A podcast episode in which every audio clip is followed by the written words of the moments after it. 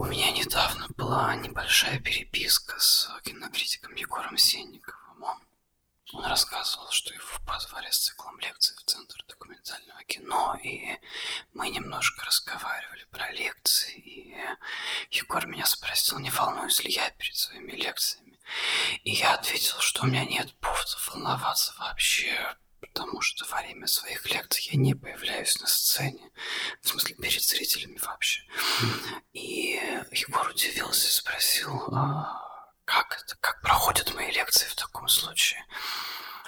И вот здесь я понял, что несмотря на то, что я уже больше двух лет время от времени и в последнее время все чаще делаю эти свои перформативные лекции про театр, все еще остаются внимательные люди, которые в курсе про мое существование и читали мои тексты или даже видели мой театральный проект, но которые вообще не в курсе, как именно я делаю вот эти перфолекции и почему я не появляюсь в рамках этих лекций на сцене, и почему я не беру в руки микрофон и не бубню в него два часа, может быть, даже шепотом, а, почему я не сижу на стуле перед зрителями, не задаю веселые вопросы, типа, кто знает этого режиссера, скажите-ка, пожалуйста, Почему я не показываю слайды, а на слайдах картинки или мемы, потом еще фрагменты спектаклей в уебищном качестве. Ну, то есть Почему я не делаю лекции про театр, как делают лекции про театр вообще все люди в России, которые, в принципе, делают лекции про театр? Вот зачем я выебываюсь, да, и не делаю лекции про театр, как это принято, то есть чудовищно плохо и уебично скучно. А, Выясняется, что несмотря на то, что я выкладывал видеозаписи многих из тех своих лекций в свободный доступ, это все еще является какой-то такой новинкой для людей, которые, в принципе, следят за тем, что происходит вот в этой сфере образования, эдютеймента, современного театра, перформанса и вот этого всего. Между тем, я абсолютно уверен, и мне неловко даже об этом говорить, потому что в моей голове это существует как самоочевидно факт. Вот этот формат конвенциональной, привычной лекции, когда на сцену перед зрителями выходит спикер с микрофоном. У него есть типа частная лекция с картинками, 15 минут на вопросы из зала.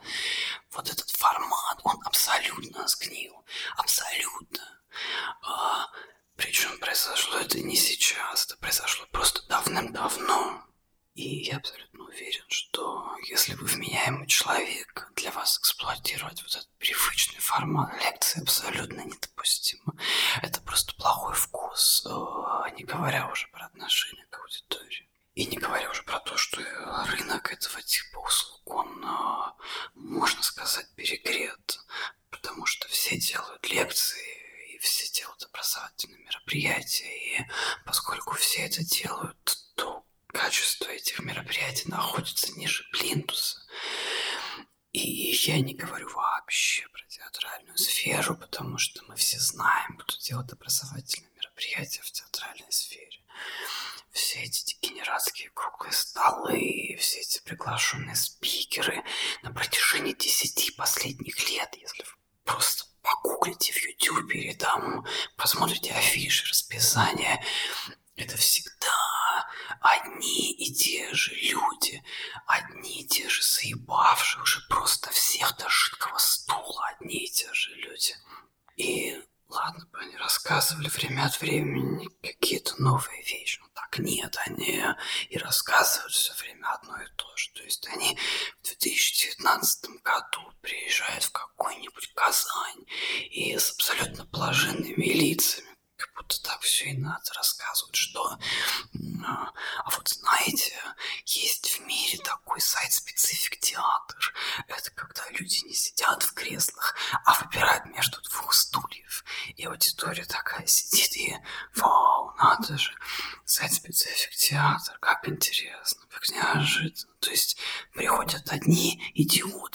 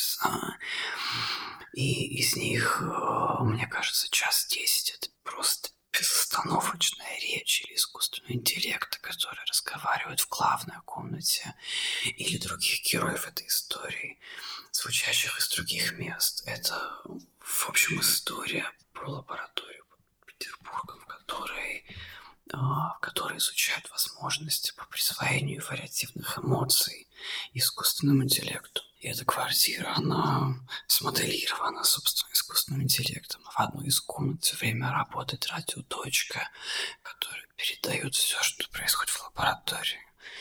А, происходит там просто ужасная вещь. Это, в общем, такой образовательный триллер. И вот прошел первый блок показов, следующий блок будет в конце декабря прямо такая просто новогодняя елка. Несмотря на рейтинг 18+, приходите с ребятишками. Ребятишкам вместо вина можем налить водички. Отлично проведете время, приходите все. Спектакль называется «Длинные волны». Оставляю линк в описании. Но я очень сильно отвлекся, а сказать хотел вот о чем. Я пишу этот выпуск в понедельник вечером, а, буквально вчера в обед у меня прошла очередная перформативная лекция в Петербурге. Пришли прекрасные люди, которые разговаривали между собой, которые вообще не имели многие отношения к театру. И это было просто прекрасно, потому что когда приходят театралы, это практически всегда ужасно. Приехали ребята из Екатеринбурга, всем все очень понравилось, все остались довольны. И в конце вот этой недели, вот уже в субботу, я улетаю в Украину, где у меня две перформативные лекции сразу. А, значит, одна в Одессе, в театральном пространстве Тео, и другая в Киеве, в театре на Подоле. И сразу после этого я еду в Минск, где в креативном кластере ОК-16 у меня будет еще одна перформативная лекция. И я решил, что раз их вот именно сейчас происходит так много, и раз остаются люди, которые не в курсе, что это за формат и зачем нужен, и почему не делать просто обычные лекции, получать за них свои 10 косарей, не выебываться вот в связи с этим я решил, что я запишу целый выпуск этого нашего радиошоу про перформативные лекции как формат и про перформативные лекции про театр как частный случай, э, которые в России, в принципе, никто, кроме меня не делают, поэтому я, видимо, имею право об этом что-то рассказать. Я скажу несколько очевидных вещей. Как мы знаем, очевидные вещи бывают самыми неожиданными. С лекцией, как мы привыкли ее видеть, есть несколько критичных проблем. Во-первых, проблема чисто физиологическая. Как на конвенциональной лекции не уснуть, совершенно непонятно. Приходит чувак или чувиха и бубнит два часа в микрофон, как правило, смотря в бумажке или на экран. Нужно очень сильно хотеть узнать, что там у нее написано, для того, чтобы реально не уснуть. Зачем для этого сидеть два часа, если спикер может просто поделиться записями? Непонятно. Сидеть два часа и слушать бубнёж под некрасивые слайды – это противоестественно. Разумеется, бывают харизматические лекторы, мы все их любим, потому что они предлагают более интенсивный опыт прослушивания, но это не решает всех остальных проблем, а зачастую еще и производит вредоносный эзотерический дискурс сверхпередаваемого знания. Во-вторых, традиционная лекция – это вертикальная модель доставки знания от великомудрого спикера к непросвещенным зрителям, которые пришли прикоснуться к сакральному. Я не говорю о том, как это плохо с точки зрения демократизации жизни. Я просто говорю о том, что это убого просто с позиции вкуса. Это ужасно и неправильно, и карикатурно выглядит вот этот тип отношений, даже если мы уважаем верим и ценим лектора. В-третьих, язык лекции и тип речи в привычных лекциях, он очень проблематичен. Если человек два часа безостановочно говорит, запомнить все, что он говорит, физически невозможно. Это просто невозможно. Разумеется, есть люди, которые конспектируют лекции. Наверное, они есть. Если среди вас есть эти люди, я бы хотел знать, кто потом к этим конспектам возвращается хоть раз. Я уверен, что никто вообще. Лектор говорит в пустоту, люди записывают в пустоту, видеозапись набирает 2000 просмотров на YouTube. В-четвертых, вот в этом плотном потоке чужой речи абсолютно не остается пространства для людей, которые это слушают. У вас нет времени в процессе не осмыслить конкретные тезисы, не соотнести это со своим опытом, не обсудить этот опыт вот прямо в момент, когда возникает эта потребность. Это все невозможно. Вы сидите два часа, и в конце у вас 15 минут на вопросы. Вопросы спрашивают всегда самые бессмысленные, самые общительные зрители. Спрашивают всегда какую-то хуйню. Выглядит это всегда максимально неловко. Я на самом деле могу продолжать. Я могу перечислить и в пятых, и в шестых, и так далее. Но я закончу на этом. Мы приходим к выводу, что лекция как формат передачи знаний и опыта чудовищно неэффективна. Просто чудовищно.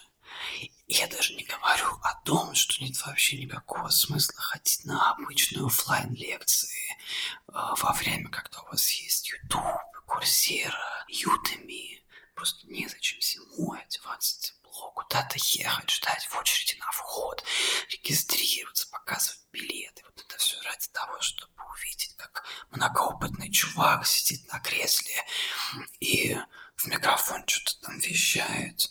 А вещает он ровно то же самое, что и 10 лет назад вещал. А если мы выяснили, что лекции в привычном формате неэффективны, значит, с этим, видимо, нужно что-то делать. И здесь мы приходим к формату перформативной лекции, или лекции перформанса, или первая лекция, как я ее коротко называю. К большому сожалению, важные идеи в мире распространяются не очень быстро. В 2019 году даже на его излете практически никто не знает про перформативные лекции. А ведь это вообще не новый формат. Он появился еще в 60-е годы прошлого века. Хотя, в принципе, при желании можно протянуть историю первой лекции к ранним перформансам Кейджа, например. Перформативная лекция – это, по большому счету, поджанр перформанса. Он он зародился в перформативном искусстве, а потом его ждала очень интересная, интересная судьба. Он откололся от искусства перформанса и перетек в практику современных художников, которые делают объекты или концептуальное искусство, равно как он перетек в практику современного танца. Перформативная лекция превратилась в универсальный такой инструмент для художников в работе с исследованием, знанием и вопросами институциональности. Этот формат появляется, в принципе, одновременно с процессом, который а, обозначается по-разному, то как образовательный поворот, или как новый институционализм, или производство знания, или э, дискурсивная выставка, то есть процесс, в рамках которого художники начали вместе с искусством производить критику и знания, или производить критику и знания как искусство, либо производить искусство как критику и знания. То есть это процесс, в котором художники, грубо говоря, э, не выходя из музеев, начали разговаривать прозрачным языком, буквальными единицами смысла. Из названия этого жанра очень легко выцепить его специфику. Это гибридный жанр между лекцией и перформансом. Но как только мы начинаем разбираться, а что именно это значит, мы э, попадаем в аналогичное поле разнообразных вариантов, как при попытке ответить на вопрос, а что такое современный театр. Если совсем генерализировать, перформативная лекция исторически вот последние полсотни лет при помощи синтеза разных выразительных средств, перформанса, визуального, аудиального искусства и нарративных технологий на основе теоретического материала пытается исследовать ключевые вопросы отношений искусства и знания, исследовать перспективы знания об искусстве в обществе, равно как и э, исследовать механизмы производства и фрейминга знания в информационном обществе. Еще раз, перформативная лекция исследует или формирует связь и напряжение между знанием и искусством. Кроме того, она имеет особую связь с институционализмом и институциональной критикой. Потому что художники, которые, в принципе, делали перформативные лекции, более или менее всегда или напрямую, или косвенно ощупывают рамки разговора об институциональности. А сам по себе формат перформативной лекции, которому свойственна значительная трансгрессия, он уже является событием, которое нарушает границы институции. Еще одним важным явлением для формата перформативной лекции является так называемая художественная речь. Под художественной речью имеется в виду тип языка, который производится художником на основе его творческого исследования. То есть в процессе производства работы креатор аккумулирует определенный, определенный блок материалов, который является и как бы рудой research а, и одновременно демонстрацией work in progress. Художественное исследование – это все-таки исследование, но не будем забывать, что не все художники обладают или, в принципе, имеют необходимость обладать реальным академическим языком для представления результатов своей работы. Поэтому появляется художественная речь. Вот этот тип речи, который предшествует появлению э, непосредственно работы, то есть э, произведения искусства, но который идет уже после исследования. В принципе, это способ для творца выйти на вот эту риторическую, дискурсивную территорию при помощи обычного языка, а не визуального, звукового или материального. Я сказал выше про институциональную критику в связи с этим. И для театра это реально очень важная вещь на сегодняшний день. Я объясню, почему.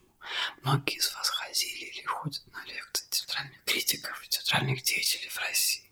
И я вам предлагаю, вот, пожалуйста, Попробуйте вспомнить хотя бы одну такую лекцию, которая несла по себе очевидный посыл критики театральных институций в России.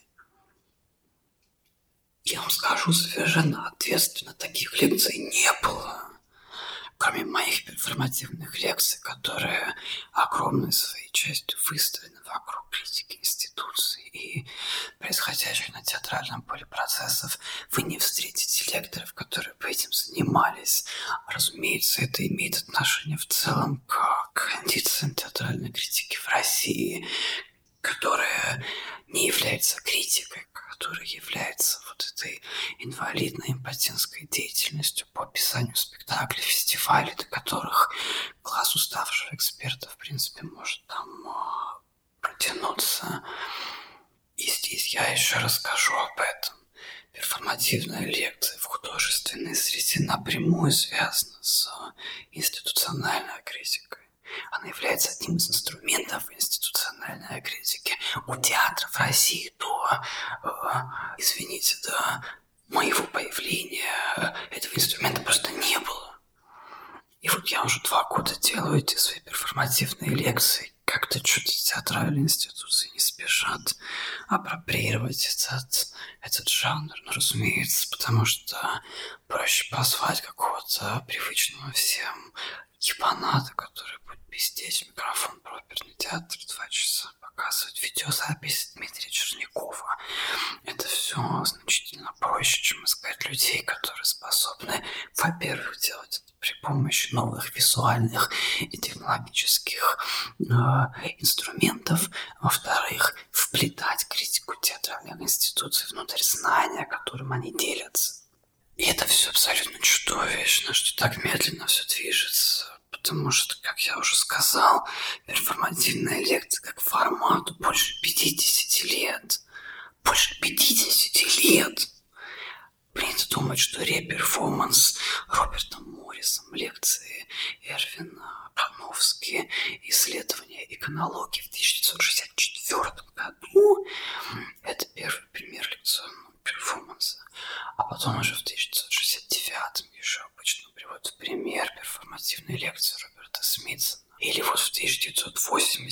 Cazzo.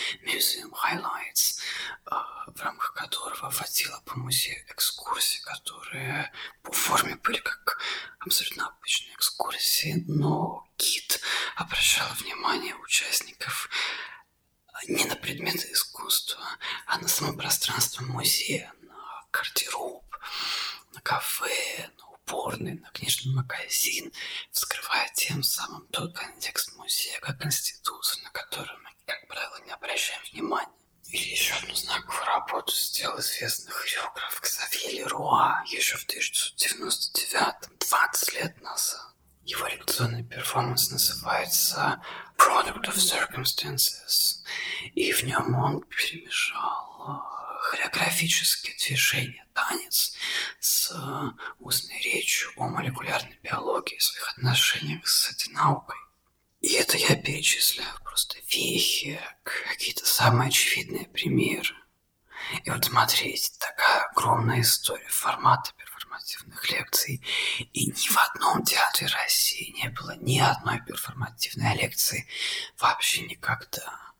Потому что все свои перфолекции разумеется, делаю в нетеатральных пространствах, а кроме меня их по какой-то удивительной причине не делает никто вообще. И вот украинцы сейчас очухались быстрее, чем русские. И у меня сразу две перфолекции подряд будут впервые а, в реально работающих театрах. Русские учитесь. Но, к сожалению, не все так радужно и с перформативными лекциями. Как вы понимаете, я делал огромный research. И я отсмотрел, в принципе, все, что есть в открытом доступе. И этот формат действительно максимально разнообразный. А, в рамках перформативных лекций лекторы играют на укулеле. Они сидят за столом и читают лекцию в громкоговоритель. Они рассказывают лекции мертвому зайцу или разносят по аудитории замороженных куриц. Они прыгают по книгам на сцене, они передают знания через э, танец. Они ходят по пространству, где лекция происходит. Они передают академический текст в комедийном модусе. Очень много разных экспериментов и с формой, и с языком, и с гибридизацией разных медиа. Но есть одно но.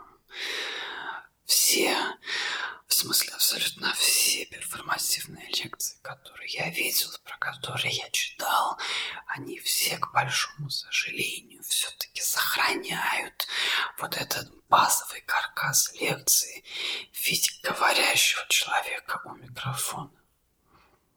Во всех перформативных лекциях, которые я видел, на сцене может находиться один или несколько человек, но все говорят, передают информацию. Они могут говорить по очереди или одновременно, или хором, но все равно они разговаривают. Они могут между фрагментами речи плясать, петь, показывать видео, вращаться на стуле, общаться со зрителями, делать что угодно еще. Но, очевидно, структура образующим в этих лекциях является фигура живого человека с микрофоном вообще нет вопросов, почему это так происходит. Потому что перформативная лекция выросла из искусства перформанса, а в перформансе главным инструментом является тело художника и все то напряжение, которое возникает от его присутствия на сцене. Но это вообще не помогает решить все те задачи, которые возникают в процессе передачи знаний сегодня. Вопросы вертикали, авторитарной фигуры лектора, несвободного зрителя и вот этого всего. Например, у Бруно Латура есть отличная перформативная лекция, которая называется Inside. Это лекция про Землю, не в смысле про планету, а в смысле про почву. Разумеется, я упрощаю, там к этому притягивается миллион разных еще тем. Я даже не рискну генерализировать, о чем эта лекция, в принципе. Я рекомендую это увидеть всем. А полная видеозапись, сделанная в 2017 году, лежит в открытом доступе. Если вы это посмотрите, вы увидите, что это вообще-то полноценный спектакль. Ну, то есть реально спектакль. Я не говорю про то, что проходил эта лекция в реальном театре. Бруно Латур э, находился на авансцене перед зрительным залом и вокруг был очень театральный свет, и перед латуром был прозрачный супер занавес, а, и на него проецировались разные изображения видео. И вообще, это в этой перформативной лекции есть режиссер, его зовут Фредерик Туати, и у этой лекции есть дизайнер по свету, и у этой лекции есть композитор и медиахудожник, который сделал видео. Вообще, вообще над этим событием работала целая командой. Тем не менее, мы видим, что в центре всего остается фигура лектора, живого человека с микрофоном, который на протяжении почти часа безостановочно говорит. Все, что он делает, это говорит, говорит, говорит. Он не замолкает вообще. А все вот это окружение, изумительный свет, музыка, видео, картинки, это все является поддерживающими материалами. Очень легко представить то, что мы просто берем руками это все и убираем из этого события. И это вообще не перестает быть лекцией, потому что остается основной каркас, речь эксперта. А теперь представьте, что вы уберете экран с видео из моих перформативных лекций. Вообще ничего не останется. И здесь я бы хотел наконец перейти к перформативным лекциям, как их э, делаю я. И я расскажу очень коротко. Э, как многие знают, на моих перфолекциях вы не увидите меня на сцене, и я туда не выхожу вообще. Иногда я появляюсь там перед зрителями, чтобы убрать что-то, например, стулья, или положить микрофон, или что-то еще, но большую часть времени, а это, как правило, полтора-два часа сцена, если она есть, да, ну вот имеется в виду любое пространство перед зрителями, э, сцена остается пустой. И возникает вопрос, а на что зрители смотрят? Зрители смотрят на экран.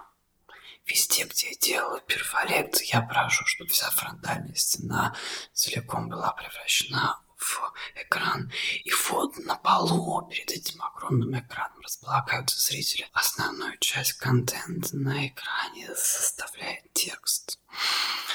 Это короткие фрагменты текста, очень крупным, очень крупным шрифтом, иногда на цветном бэкграунде, иногда на фоне какого-то искусства, иногда просто на черном или белом фоне. Это не просто текст, это как бы такой красиво задизайненный текст. И он появляется крупными отдельными фразами, тезисами, между которыми довольно большие паузы, в которых зрители могут, извините, обнаружить себя. Кроме текста на экране появляется видео, иногда в полной темноте звучат какие-то аудиозаписи. К слову говоря, самые интересные, неожиданные моменты это, это первые 15-20 минут каждой моей первой лекции. В них я предлагаю зрителям сесть перед экраном и обсудить что угодно, что они ожидают от этой лекции современного театра, или просто познакомиться, или поразговаривать. А вот эти пары меняются примерно раз в две минуты или чаще. Все, кто хочет поговорить, успевают это сделать. Это сразу задает вот разлом формата. Начинается лекция, лектора на сцене нет, а вместо этого в микрофоны говорят зрители абсолютно простой механизм по перераспределению власти от спикера к аудитории, и затем в процессе лекции мы либо растем листы с написанным текстом каждому человеку в аудитории для того, чтобы коллективный процесс восприятия информации превращался в индивидуализированный процесс чтения. Это работает на индивидуализацию анонимных зрителей. Либо мы предлагаем выйти к экрану тем, кто хочет и прочитать фрагменты текстов, написанных мной специально для лекции. Вот этим образом обычный зритель превращается в лектора. И этому всему сопутствует куча всяких разных способов работы с медиумами. Иногда я размещаю несколько экранов, иногда я появляюсь на экране в виде анимированного аватара, иногда я записываю каких-то своих знакомых на видео, и они осуществляют вот эту интервенцию в ткань лекции. Иногда я просто хожу по залу и расстаю мармеладки зрителям на момент, где длинное видео, например. То есть есть несколько базовых целей сделать информацию более разряженной, чтобы она способствовала собственному глубинному исследованию тех, кто это смотрит. А, сделать это значительно более увлекательным и неутомительным по форме, просто потому что так информация лучше усваивается сделать из лекций, то есть мероприятия по производству и передаче знаний, еще и машину по производству чувственности, то есть предложить людям возможность, кроме информации, получить некоторые эмоциональные аффекты. Я хочу сказать откровенно вот еще что. Перволекции вот в этом виде, в котором я их делаю, все равно это на текущем этапе скорее декларация о намерении потому что, несмотря на всю эту революционную и эмансипаторную риторику, все-таки сохраняется какой-то жесткий каркас восприятия информации зрителями, а, который в некоторых местах разламывается по заранее отрежиссированной схеме. А, меня в связи с этим успокаивают две вещи. Во-первых, никто, кроме меня, ничего подобного до сих пор не делал и не делает. А я не понимаю, почему так происходит. И, во-вторых, вот это мое все движение в исследовании формата первой лекции у меня направлено на, на последовательное разрушение этих зафиксированных каркасов производства и восприятия знания.